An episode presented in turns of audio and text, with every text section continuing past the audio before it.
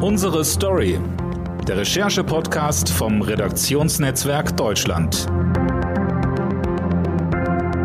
Die USA stehen vor einer richtungsweisenden Wahl. Am kommenden Dienstag entscheidet sich, wie es mit der Politik von US-Präsident Joe Biden weitergeht und ob es zum großen Comeback von Donald Trump kommen wird. Bei den anstehenden Midterm-Wahlen wird das gesamte Repräsentantenhaus sowie ein Drittel des Senats neu gewählt. Es ist, zwei Jahre nach der Präsidentschaftswahl, ein Stimmungstest für das Land. Zusätzlich werden 39 Gouverneursposten sowie zahlreiche lokale Ämter neu vergeben. Mein Name ist Dennis Pützig und ich freue mich sehr, dass der RND USA-Korrespondent Karl Dömens mein Gast ist. Hallo Karl. Hallo Dennis. Karl, du bereist aktuell die USA. Äh, du sprichst mit Kandidaten, mit Wahlkampfhelferinnen und äh, besuchst auch große Veranstaltungen. Wie ist die Stimmung im Land? Sind die Menschen angespannt? Ja, stimmt. Ich war in Pennsylvania, ich war in Georgia und jetzt gerade komme ich aus Arizona zurück und ich glaube, das muss man auch machen, weil hier in der Blase Washington und äh, geschweige dann in Deutschland ist man natürlich ziemlich weit weg und äh, bekommt irgendwie nicht mit, wie so die, wie die Stimmung und was die Leute so bewegt, wenn man einmal mit dem Auto durch Arizona irgendwie stundenlang durch die Wüste fährt und dann an einer Tankstelle vorbeikommt, wo Diesel 5,20 Dollar kostet, was vor einem Jahr noch 3,80 kostete dann und die haben mit ihren die, die tanken halt mit ihren, ihren Pickups oder so Diesel, dann äh, dann weiß man schon ähm, äh, was Sache ist. Ja, die Stimmung ist es ist schwer zu sagen für das ganze Land, aber ich glaube auf jeden Fall kann man, kann man feststellen, dass die Wirtschaft und die Inflation schon einen sehr dominierenden äh, Raum einnehmen äh, in, den, in der Motivation der Wähler und auch in den, äh, bei, den, bei den Auftritten der Politiker. Und dass die Mobilisierung, so ist mein Eindruck, bei den Republikanern ähm, vergleichsweise höher ist als bei den Demokraten. Das liegt sicher auch daran, dass die Republikaner teilweise eben doch sehr extreme oder exotische Kandidaten haben, die polarisieren.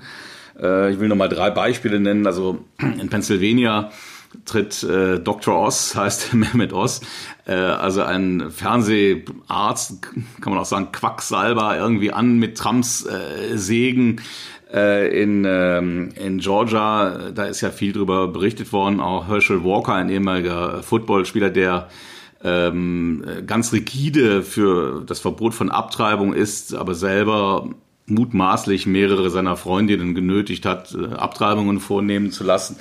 Oder in Arizona, wo ich eben gerade war, mit Carrie Lake, die für die nicht für den Senat, sondern als Gouverneurin ähm, kandidiert und äh, eine absolute Trumpistin ist und, ähm, glaube ich, das Zeug hat zum neuen äh, Superstar der, der MAGA, also Make America äh, Great Again Bewegung äh, zu werden. Das alles, und, daneben gibt es unglaublich viele, äh, muss man schon sagen, Nationalisten, äh, teilweise auch Rassisten, äh, die auf dem Trump-Ticket da aufgestellt sind. Das alles äh, mobilisiert und ähm, da habe ich das Gefühl, dass, dass es eben bei den Rechten noch im Moment mehr einzahlt als bei den Linken.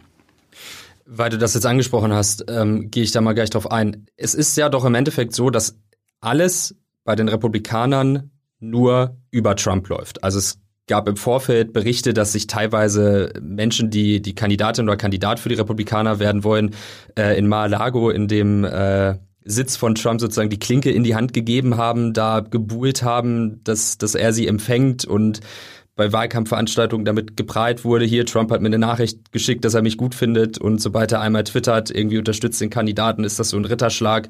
Also ohne ihn geht's als republikanischer Kandidat eigentlich gar nicht, oder?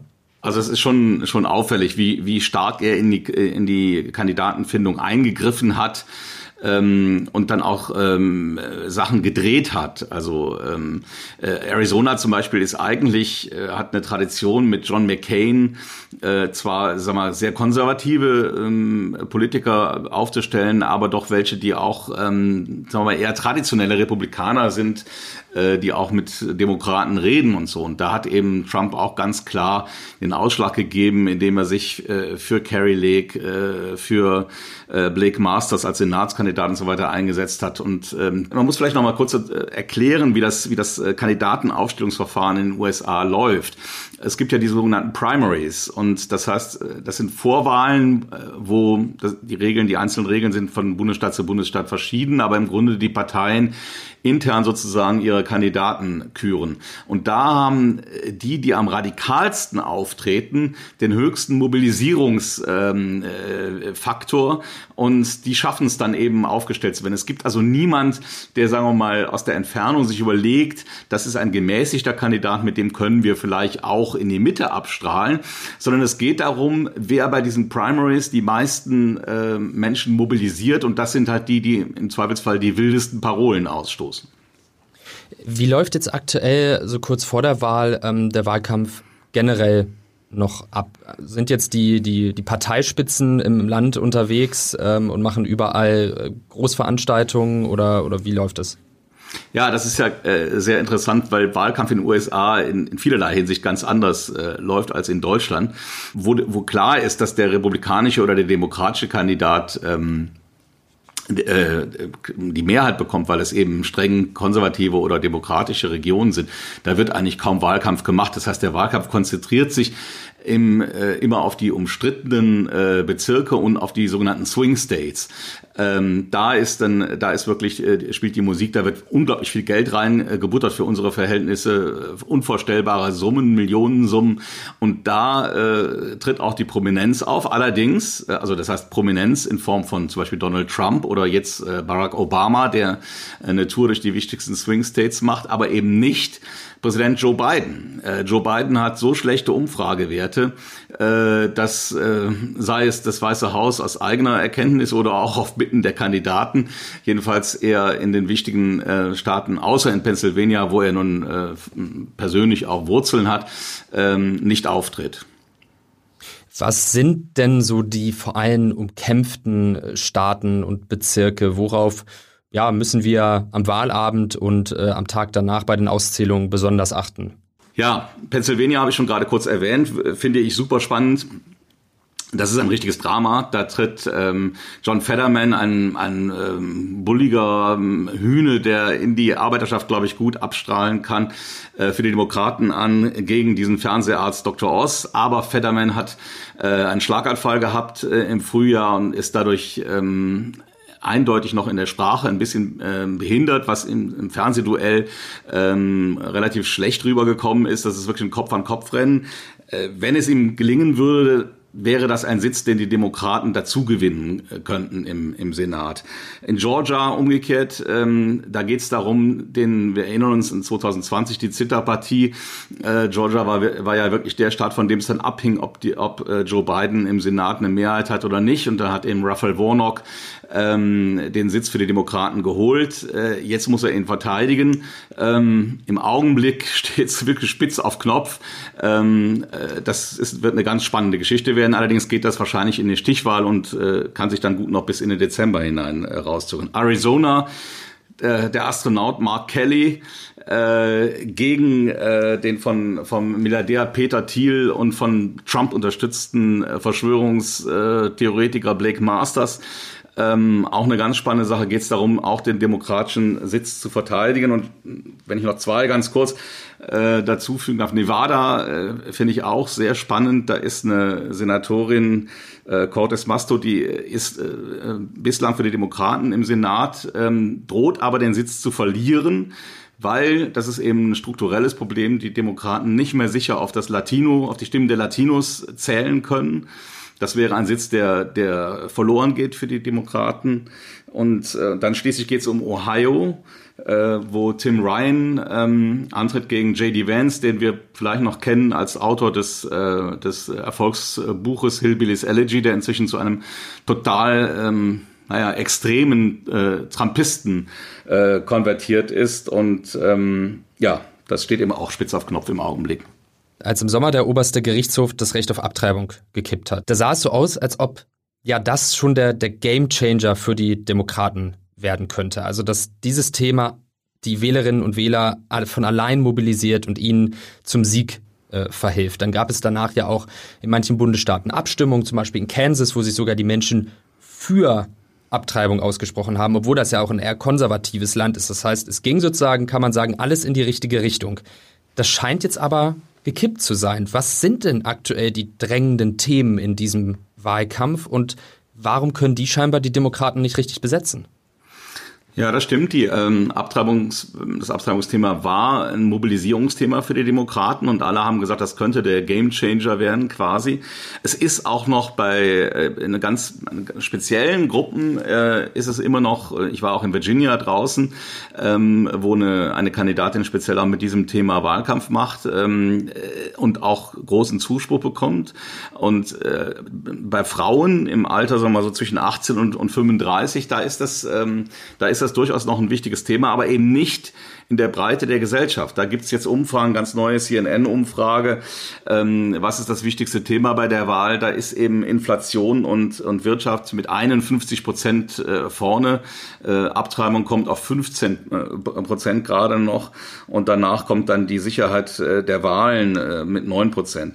Ähm, das heißt, es ist einfach passiert, dass die, dass die, dass die, die Inflation, die hier bei über 8 Prozent ist, die Benzinpreise und auch die Mieten, die, die wirklich explodiert sind regelrecht, das, das ist einfach das, was die Menschen spüren und was, ähm, was ihnen irgendwie dann im Zweifelsfall näher ist äh, als, als ein Recht ähm, was, was natürlich total weitreichende Folgen hat, aber teilweise auch noch abstrakt ist, weil sich die Republikaner auch ähm, bewusst zurückhalten und jetzt im Wahlkampf irgendwie das Thema nicht weitertreiben. Also äh, man könnte ja denken, dass die, dass die Republikaner jetzt mit Forderungen sich überbieten, wo überall Abtreibung komplett verboten werden müsste. Das machen sie aber geschickterweise nicht ähm, weil sie die Demokraten damit im Zweifelsfall noch mobilisieren würden, sondern äh, das Thema wird im Moment auf republikanischer Seite ähm, mehr oder weniger stillschweigend als Erfolg verbucht. Wir haben dieses Urteil äh, kassiert. Und jetzt halten sie im Moment die Klappe. Äh, das wird natürlich nach der Wahl sich ändern. Ähm, du hast es schon angesprochen, in einigen Bundesstaaten äh, steht es kurz davor, dass wirklich die Abtreibung komplett verboten wird. In einigen ist es schon soweit. Ähm, aber die Republikaner tun alles, um das Thema im Augenblick aus dem Wahlkampf rauszuhalten. Da zeigt sich wieder der berühmte Spruch, it's the economy, stupid. Ja, und, und im Zweifelsfall, ich meine, man muss sagen, die äh, Demokraten haben eben keine so klare und überzeugende Antwort auf die auf die wirtschaftliche Lage, was auch schwierig ist. Ich meine, die Inflation ist eben äh, auch durch äußere Faktoren ähm, gegeben und ist nicht so einfach zu beeinflussen. Die Republikaner haben genauso wenig eine Antwort, aber im Zweifelsfall äh, zahlt der Frust halt eher bei der Opposition ein. Es hat jetzt ähm, einen schrecklichen Vorfall gegeben, über den wir definitiv sprechen müssen. Ähm, ein mutmaßlich rechtsextremistischer Täter ist in das Haus der ähm, demokratischen Sprecherin des Repräsentantenhauses Nancy Pelosi eingebrochen, um ihr, so wie er im Nachgang gesagt hat, die Kniescheiben zu brechen. Ähm, sie war nicht da, zu ihrem Glück. Ähm, daher hat er dann aber leider ihren Ehemann mit einem Hammer niedergeschlagen und lebensgefährlich verletzt. Der Täter selbst, das weiß man, war durch Verschwörungsmythen äh, geleitet und auch im Nachgang der Tat gibt es jetzt wieder neue wahnwitzige Erzählungen auch rund um die Tat. Ähm, und viele Republikaner ja, haben es vermieden, diese Tat zu verurteilen, dem Mann von Nancy Pelosi äh, eine ge schnelle Genesung zu wünschen ähm, oder haben sogar Witze darüber gemacht. Das ist ja völlig wahnwitzig. Was sagt das auf der einen Seite über das Land im Vorfeld dieser Wahl aus, aber auch über die Republikanische Partei. Ja, also du hast vollkommen recht. Es ist erschreckend, dass man sich nicht mal einig sein kann in der Verurteilung von politischer Gewalt ähm, weil ja eigentlich müsst, jeder Republikaner sich denken müsste, dass auch ihm so etwas passieren kann. Und ähm, also abgesehen von allen moralischen und, und grundsätzlichen ethischen Überlegungen äh, sollte man eigentlich denken, dass das eine, eine, eine sozusagen die Basis ist, auf der sich alle einigen könnten, ist aber nicht so. Und wenn man ein bisschen überlegt, ist es auch nicht wieder verwunderlich, denn wir hatten hier den Kapitolsturm am 6. Januar, wo ähm, äh, marodiert wurde, wo äh, Menschen zu Tode kamen und äh, wo, wo dem der Vizepräsident gehängt werden sollte und äh, Nancy Pelosi auch schon äh, mit dem ähnlichen äh, Schlachtruf Where's Nancy äh, verfolgt wurde, wie jetzt äh, auch bei dem Angriff auf ihren Mann. Und der Vizepräsident ähm, zu der Zeit ja sogar Republikaner war der Vizepräsident Republikaner war und der Präsident gesagt hat, das hat er schon verdient, so ungefähr, ja, und auch bis sich nie, das nie verurteilt hat und äh, die Republikaner bis heute auch sich nicht trauen, das äh, wirklich zu verurteilen, äh, diesen Gewaltausbruch da. Ähm, und insofern ist es, ist es eigentlich, da, da ist sozusagen schon die, die Lunte gelegt worden für das, was jetzt passiert ist. Ähm, und auch jetzt äh, passiert das ähnlich wie damals nach dem äh, 6. Januar, wo es dann kurz danach hieß, ja, das waren ja gar nicht unsere Leute, das war die Antifa oder das waren die was FBI, was das Ganze hier äh, nur inszeniert hat. Und genauso gibt's jetzt eben die Erzählungen, äh, die Verleumdungserzählungen. Ähm, ja, der Paul Pelosi, der hat sich da irgendwie einen Stricher kommen lassen oder weiß der Geier was. Es ist völlig absurd, es ist absolut gelogen. Es gibt nicht die geringsten Hinweis darauf. Die Polizei hat ganz klar gesagt, es ist ein politisch motiviertes Gewaltverbrechen. Es gibt Aufnahmen davon sogar. Also das ist, es ist an den Haaren herbeigezogen, aber in der Bubble dieser, dieser, dieser, der, der äh, Internetwelt, wo sich die Leute dann informieren, in Anführungszeichen, und gegenseitig aufhetzen, machen solche Geschichten ähm, die Runde und die äh, republikanischen Politiker, würde ich mal sagen, aus Zynismus kochen ihr Süppchen daran. Die wissen natürlich, dass das Bullshit ist, aber es ist ihnen letztlich egal und machen im Zweifelsfall dann noch so ein bisschen äh, sticheln noch etwas mit und und und und hetzen die Stimmung an. Also äh, Glenn Youngkin hier der Gouverneur von äh, von Virginia, der eigentlich als gemäßigter Republikaner äh, gilt, hat gesagt, na ja, also Gewalt ist natürlich nicht in Ordnung, aber man sei ja ganz froh, wenn es einen Grund gäbe, jetzt Nancy Pelosi zurückzuschicken nach, äh, nach äh, Kalifornien. Und ich war selber bei einer Veranstaltung von Carrie Lake, das ist die äh, Kandidatin für den Gouverneursposten in Arizona, wo sie dann äh, völlig unvermittelt das Thema eingeführt hat. Es ging eigentlich um äh, Schulsicherheit. Also, sagt also, wir müssen unsere Kinder äh, schützen. Das ist schlimm, dass an den Schulen ähm, die nicht sicher sind. Und äh, schließlich gelingt es uns ja auch, ähm, die Politiker zu schützen. Und Nancy Pelosi, das ist sowieso die Hassfigur bei den, bei den Rechten, Nancy Pelosi ist ja in Washington auch sehr gut geschützt. Und dann sagt sie so, macht sie so einen kleinen Einschub, naja, obwohl ihr Haus ist ja offenbar nicht so richtig gut geschützt. Und was die Reaktion, die Reaktion, da ist mir wirklich das Blut in den Adern gefroren. Die Reaktion im Saal war, die Leute haben gejohlt, gelacht und, ähm, und äh, also es war, das war wirklich äh, shocking. Äh, also sie macht, sie wird natürlich sich rausreden und sagen, sie hat ja keinen, sie hat das ja gar nicht so gesagt, sie hat das ja einfach nur festgestellt, aber sie hat natürlich diese Reaktion rausgekitzelt und hat auch nicht irgendwie widersprochen, oder gesagt, Moment mal, stopp, das ist jetzt wirklich nicht lustig oder sowas, sondern man hat sich darüber amüsiert über die ganze Geschichte. Und das zeigt im Grunde, ähm, ja, das Land ist wirklich äh, ziemlich auf den Hund gekommen und, äh, und ähm, es gibt eben, ich sehe gar nicht irgendein Feld, wo man sich noch über irgendetwas einig wäre. Viele Experten haben im Vorfeld dieser Wahl die, die große Befürchtung geäußert, dass ähm, ja diese Wahlen die Demokratie in den USA massiv beschädigen könnte. Du hast jetzt gesagt, das Land ist sowieso schon gespalten und jetzt droht sozusagen ein Angriff auf die Demokratie. Ähm, das gleiche sieht auch US-Präsident Joe Biden so. Wir hören da mal in eine Rede von ihm rein. Democracy is on the ballot this year. We, the people, must decide whether we will have fair and free elections. And every vote counts. We must, in this moment, recognize that we can't take democracy for granted any longer. What we're doing now is going to determine whether democracy will long endure. It, in my view, is the biggest of questions. This is a struggle we're now in a struggle for democracy. In our bones, we know democracy is at risk. But we also know this it's within our power, each and every one of us, to preserve our democracy. And I believe we will. I think I know this country. I know we will. Er sagt hier, dass die Demokratie zur Abstimmung steht und in Gefahr ist und dass es an ja, allen Amerikanerinnen und äh, Amerikanern liegt, die Demokratie zu schützen. Vielleicht kannst du einmal erklären, woher diese Befürchtung, dass die Demokratie in Gefahr ist, kommt. Denn auf den ersten Blick sieht ja noch alles normal aus. Es gibt ja freie und faire Wahlen. Naja, andererseits haben wir ja schon ein paar Punkte angesprochen. Also zum einen die Akzeptanz der Gewalt, äh, äh die, die, äh, die sich hier ausbreitet. Ähm, den Versuch, die ähm, Wahlen am 6. Januar durch ein man muss schon sagen, Putsch quasi äh, im letzten Jahr das Ergebnis umzudrehen. Ähm, dass das bis heute nicht ähm, sozusagen aufgearbeitet ist und kollektiv äh, verurteilt wird, sondern dass die Hälfte des Landes irgendwie so halb immer noch damit liebäugelt und zwei Drittel der Wähler, der Republikaner äh, immer noch glauben, Donald Trump sei eigentlich der legitime Präsident. Das ist ja schon mal so als, als Basis irgendwie für eine Demokratie ziemlich ungesund.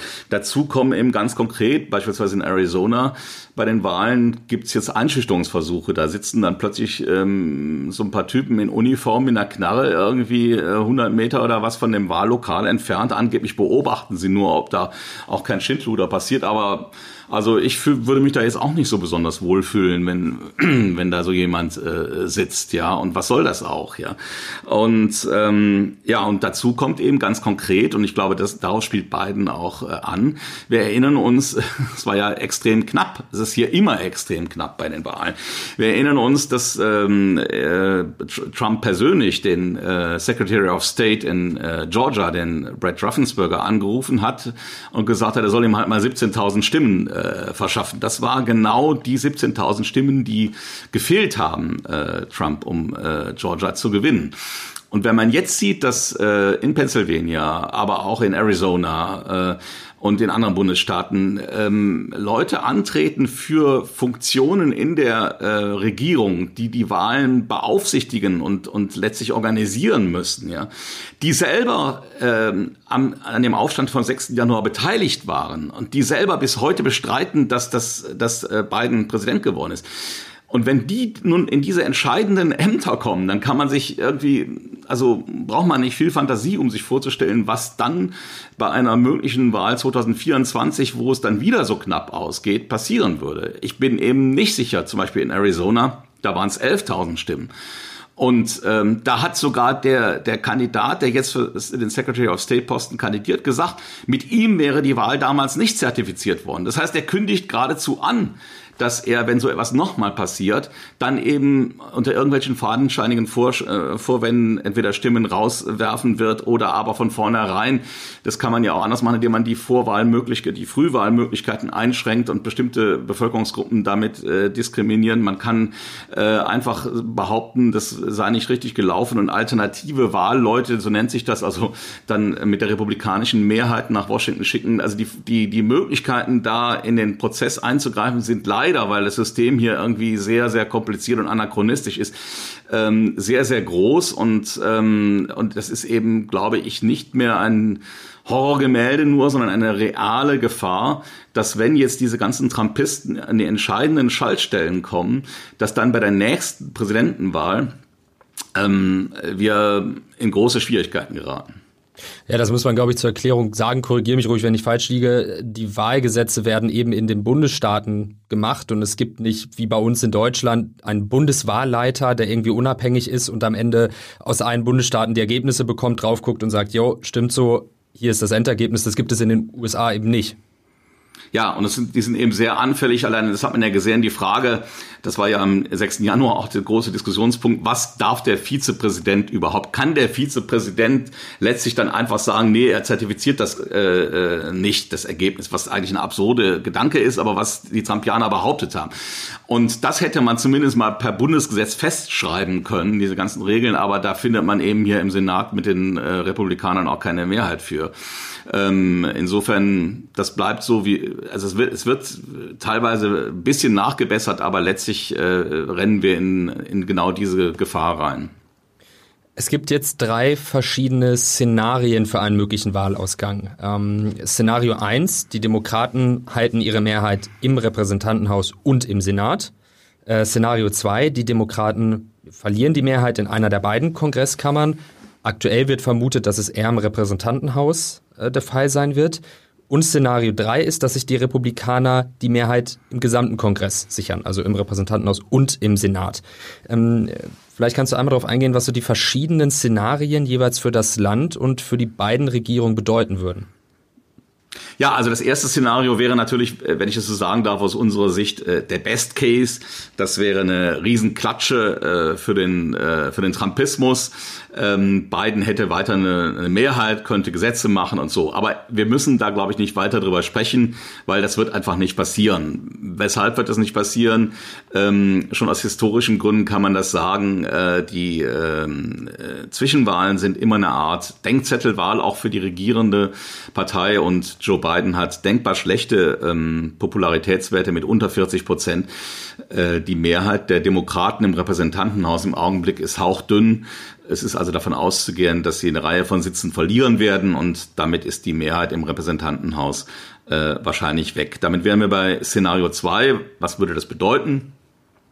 Äh, das würde heißen, äh, im Senat ähm, in diesem Szenario würden die äh, Demokraten die Mehrheit behalten, äh, im Repräsentantenhaus aber verlieren. Sie könnten, es wäre schwieriger, Gesetze durchzubringen. Sie müssten dann Repräsent äh, äh, Republikaner auf ihre Seite ziehen. Ob das gelingt, ist eine zweite Frage. Sicherlich würde ähm, die republikanische Mehrheit äh, sofort anfangen, ähm, den Prozess zu stören, Untersuchungsausschüsse einzusetzen und all so etwas. Das wäre sicherlich für Joe Biden sehr viel schwieriger weiter zu regieren, aber er hätte zumindest noch den Senat, der sehr, sehr wichtig ist, zum Beispiel für Personalentscheidungen. Also wenn ein äh, Richter am Supreme Court, angenommen es würde jemand wieder sterben, neu besetzt werden muss oder so, dann braucht man halt den Senat. So, jetzt sind wir beim Szenario 3. Und auch das ist nicht äh, unwahrscheinlich, im Gegenteil, ähm, dass nämlich auch im Senat äh, die Mehrheit verloren geht. Man muss dazu wissen, dass im Augenblick ja die ähm, Mehrheitsverhältnisse extrem äh, fragil sind. Es, es, sind 50 zu 50 Sitze im Senat und nur durch die Stimme von ähm, von der Vizepräsidentin äh, Kamala Harris äh, kann das Ergebnis zugunsten der ähm, Demokraten gedreht werden. Mal ganz abgesehen, dass es immer zwei demokratische Senatoren gibt, die äh, Ärger machen und oft nicht mitstimmen. Äh, wenn aber nur ein Sitz jetzt irgendwo in einem Bundesstaat äh, verloren gehen würde, meinetwegen in Georgia, dann wäre eben die Mehrheit der Demokraten im Senat weg. Und das würde praktisch heißen Game Over. Dann wäre, wäre äh, Biden ein, eine lame duck. Er könnte noch mit Erlassen versuchen zu regieren. Er würde einem Sperrfeuer des, äh, des Kongresses ausgesetzt sein. Und er würde mit ziemlicher Sicherheit äh, gesetzgeberisch absolut nichts mehr äh, durchbekommen, äh, während gleichzeitig die Republikaner jede Gelegenheit nutzen werden, von den eigentlichen Themen oder von den Themen, die die Regierung setzen will, abzulenken und eigene Manöver äh, mit, mit irgendwelchen Querschüssen äh, zu machen. Da kommen dann wahrscheinlich wieder diese ähm, Dinge, die wir sehr oft dann auch in Deutschland mitbekommen, wenn dann die ganze äh, Regierung in den Shutdown geht, äh, wenn dann wieder äh, über das nächste ja. Budget verhandelt wird, weil da müssen sich die beiden genau. Seiten nun mal einig werden. Und das ist dann natürlich extrem schwierig bei Szenario 3. Ja, also der Haushalt ist ein ganz wichtiger Punkt. Ähm, das hat eben dann unter Umständen auch Auswirkungen zum Beispiel auf die Ukraine, weil ähm, weil äh, führende Republikaner schon erklärt haben, dass sie die diese massive Ukraine-Hilfe nicht fortsetzen wollen. Ähm, und insofern wäre auch fraglich, ob Joe Biden dann überhaupt noch äh, seine Ukraine-Politik in der jetzigen Form fortsetzen könnte. Weil du eben die Vizepräsidentin angesprochen hast, würde ich gerne da eine Frage einwerfen kann mich noch daran erinnern, vor der Präsidentschaftswahl äh, gab es an einigen Stellen immer so die Vermutung, okay, Joe Biden tritt jetzt nochmal an, um Donald Trump sozusagen ähm, wieder loszuwerden. Ähm, weil da wurde ja schon viel über sein Alter gesprochen, über seine Gesundheit. Äh, und ungefähr nach zwei Jahren, wenn die Midterm-Wahlen anstehen, gibt er dann an Kamala Harris ab. Ähm, dann übernimmt sie das Amt, sie hat zwei Jahre Zeit, sich aufzubauen, um dann bei der nächsten Präsidentschaftswahl zu kandidieren. Ähm, ich habe die Vermutung damals immer schon für ein bisschen weit hergeholt gehalten. Es hat sich ja jetzt bestätigt, dass es eben, eben nicht so ist. Ähm, wäre das vielleicht aber die bessere Variante für die Demokraten gewesen im Nachhinein?